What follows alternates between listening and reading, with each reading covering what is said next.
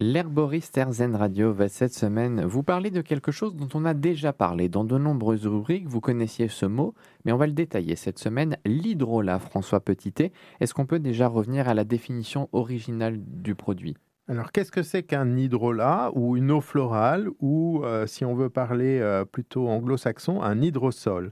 Euh, Hydro-eau est là probablement de la même origine que le lait, parce que quand on produit un hydrolat, après la distillation, c'est un produit de distillation, on va avoir un aspect laiteux. Alors, euh, on peut voir comment on fabrique un hydrolat. Et un hydrolat, c'est fabriqué effectivement avec la même technique que celle qu'on utilise pour les huiles essentielles. C'est un sous-produit de la fabrication d'huile essentielle. Quand on distille une plante à la vapeur d'eau, l'eau qui a servi à cette distillation eh bien, va être appelée un hydrolat. Comment ça se fabrique justement?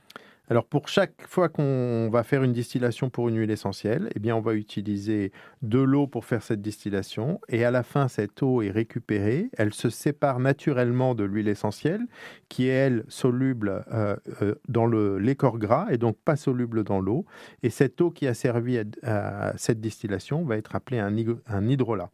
Donc euh, souvent ils sont peu valorisés et cette eau est jetée mais parfois on la garde parce qu'elle a une certaine valeur et c'est les hydrolats qu'on va trouver dans, le commerce.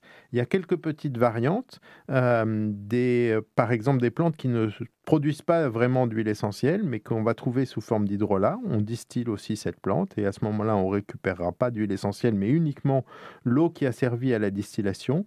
Euh, par exemple, pour le bleuet, pour le calendula, pour l'ortie, pour le pissenlit, vous pouvez fabriquer des, hydrolats sans obtenir euh, d'huile essentielle.